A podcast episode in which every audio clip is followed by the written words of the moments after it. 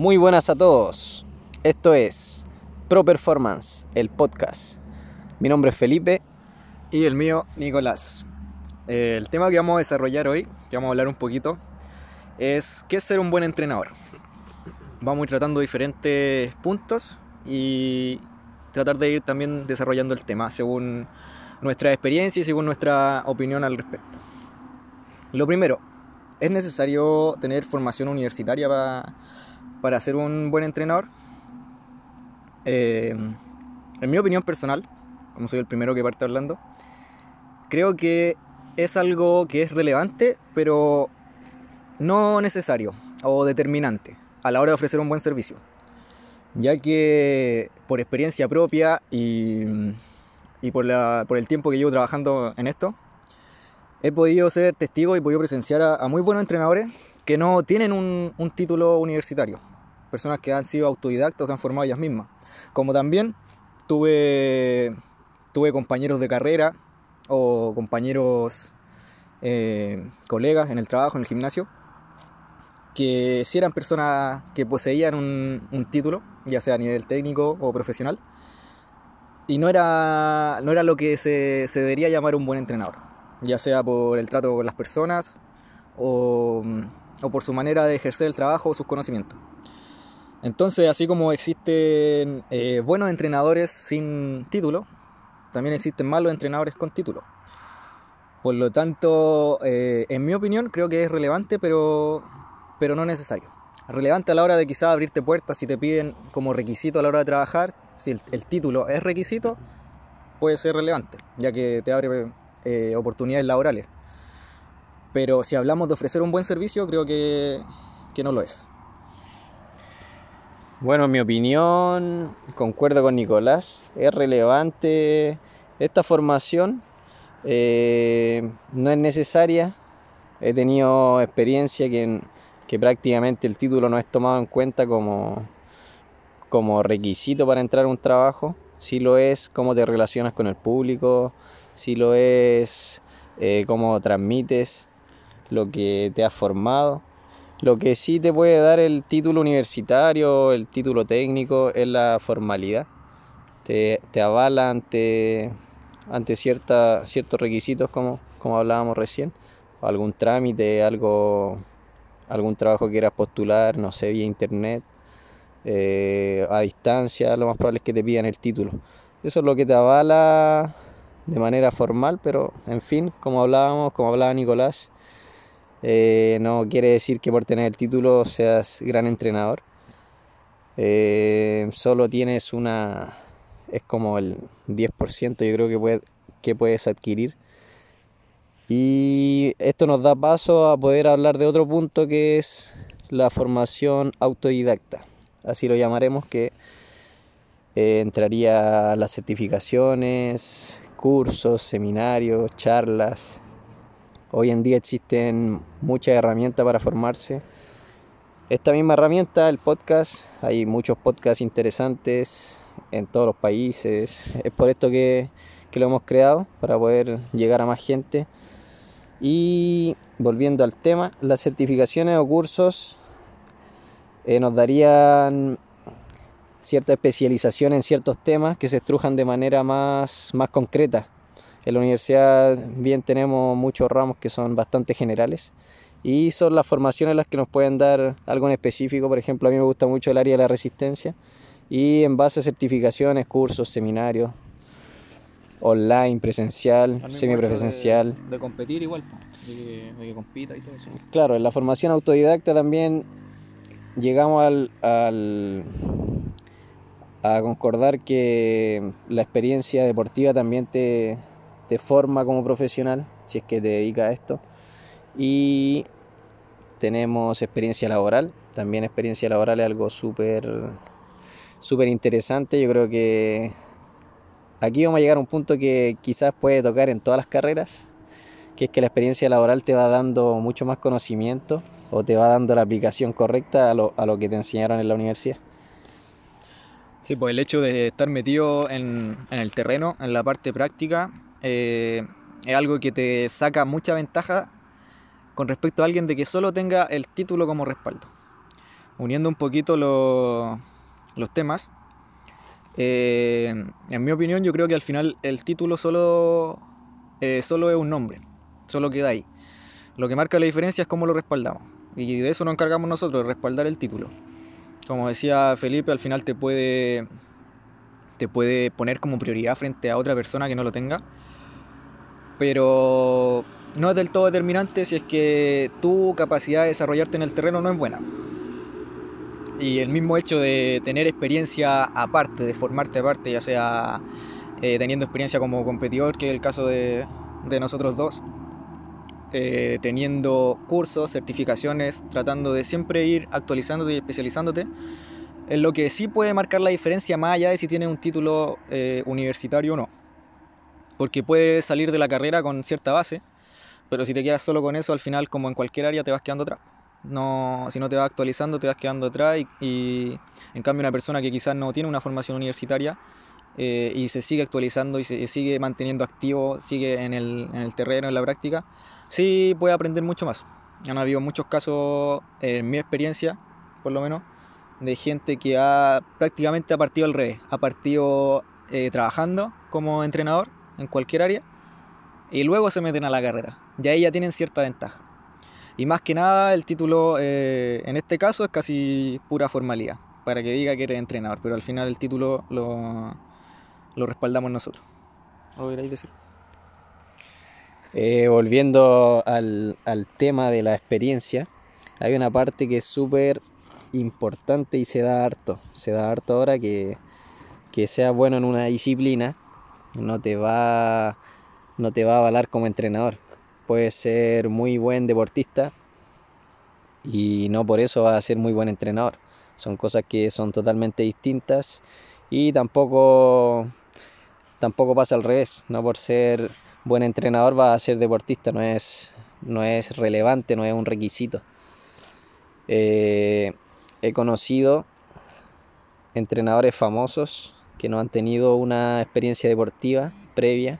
Pasa en el fútbol, eh, Simeone, Simeone fue el que lo, lo, recalcó, que, que no, no es necesario ser buen futbolista para ser un entrenador de fútbol. Y lo dice alguien que, que, fue futbolista.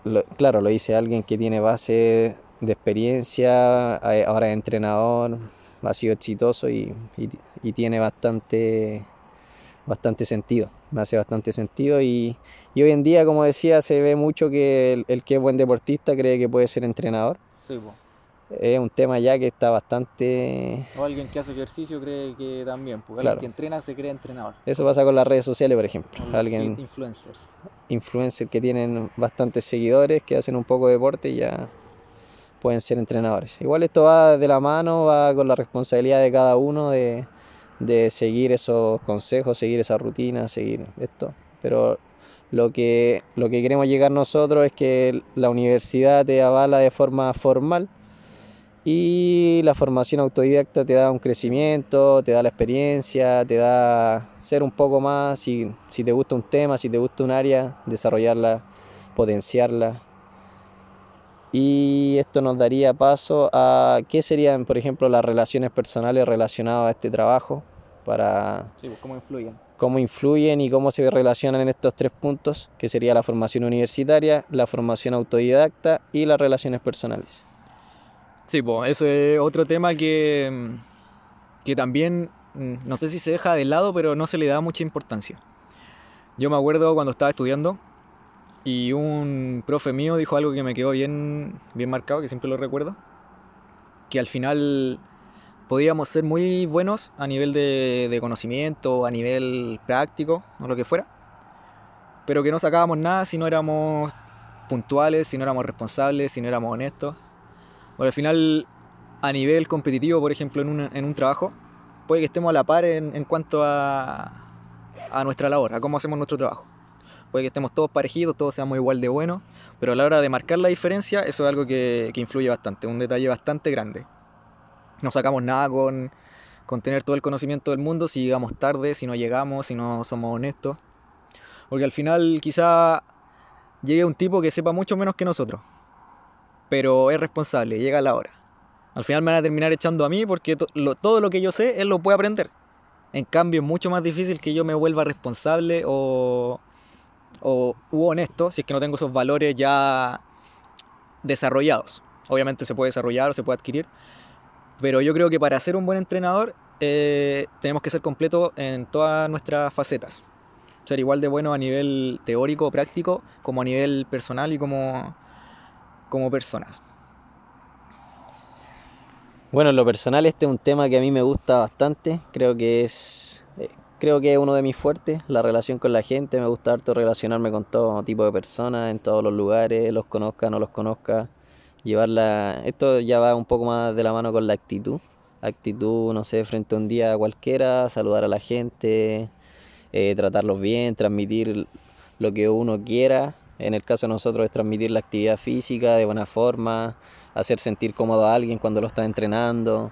Eh, simplificar las cosas es algo que es algo que es súper importante ya que a veces el cliente, el usuario, el deportista, el entrenado, como queramos llamarle, se siente disminuido porque un entrenador le habla, no sé, con lenguaje técnico que no, que no entiende y no tiene por qué entenderlo tampoco. Entonces, eso también es parte como de la relación personal, de no hacer, sentir menos a alguien, eh, por ejemplo, en un entrenamiento.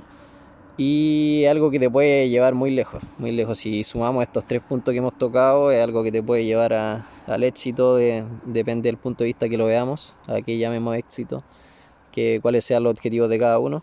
Pero si te dedicas al entrenamiento personal, yo creo que esta es una de las es uno de los puntos más importantes y también a veces es un poco peligroso ya que alguien que puede tener muy buenas relaciones personales y no tenga la formación adecuada pues puede ocasionar algún problema, alguna lesión, algo, algún daño. Pero es un punto que, que suma, que suma, que es importante y si me preguntan a mí es uno de los que más de los que más me gusta. Sí, además, em, como decíamos la otra vez, eh, la persona se queda una por el conocimiento, por cómo, cómo desarrolla el entrenamiento y todo eso, pero también muchas veces se quedan por, por cómo las tratas, por cómo, cómo se sienten contigo durante el entrenamiento, si el, el ambiente que genera hay confianza, hay seguridad, porque nadie quiere ponerse... Eh, bajo la guía, bajo la orden de alguien que lo hace sentir mal o que le desarrolla emociones no tan agradables. Todo al final, cuando van a entrenar, quieren, quieren distraerse, quieren pasarlo bien. Y a veces hay personas que solo buscan eso, no están. No, no les interesa si lo que hacen es el método correcto, que si de esta forma van a quemar más grasa o ganar más músculo o lo, lo que sea. Acabo de decir quemar grasa. eh, se quedan por cómo los tratas, por cómo lo haces sentir. Puede que, por ejemplo, en el, en el mundo del, CrossFit, puede que alguien entre al box y no tenga idea de quién es su entrenador. Puede ser eh, Matt Fraser, que es el campeón mundial, o puede ser cualquier otra persona, y la persona tampoco no tiene por qué saber. Pero al final no se va a quedar ahí porque tú eres campeón del mundo, campeón de lo que sea. Se va a quedar ahí por el servicio que ofrece y por cómo los trata. Entonces, yo creo que es un punto bastante, bastante fuerte y que sí hay que tener en cuenta y que sí se debería desarrollar más eh, a las personas de, nuestra área.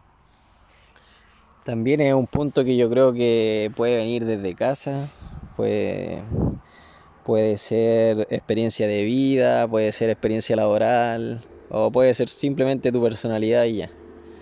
Eh, también por ejemplo, si juntamos estos tres puntos, que es lo importante, es lo que queremos transmitir de este podcast, que los tres puntos son es como el camino que podríamos seguir, así no, al pie de la letra, pero es algo que nosotros consideramos que son los tres puntos más importantes de, de qué sería ser un buen entrenador o no. Eso es para nosotros, no tiene que ser igual para todos, en nuestra opinión. Y en conclusión, la universidad te da lo formal, te da una base. Yo creo que es importante esa teoría que te da la universidad porque es como lo más básico. Y ahí después entraría nuestra responsabilidad, que sería el segundo punto que nosotros tocamos, que ser autodidacta, buscar formación, potenciar en lo que te gusta. Nunca vamos a ser buenos en todas las cosas, eso es imposible. Y el que piense que, que es bueno en todo, yo creo que hay que empezar a cuestionarse algunas cosas. Falta dosis de humildad.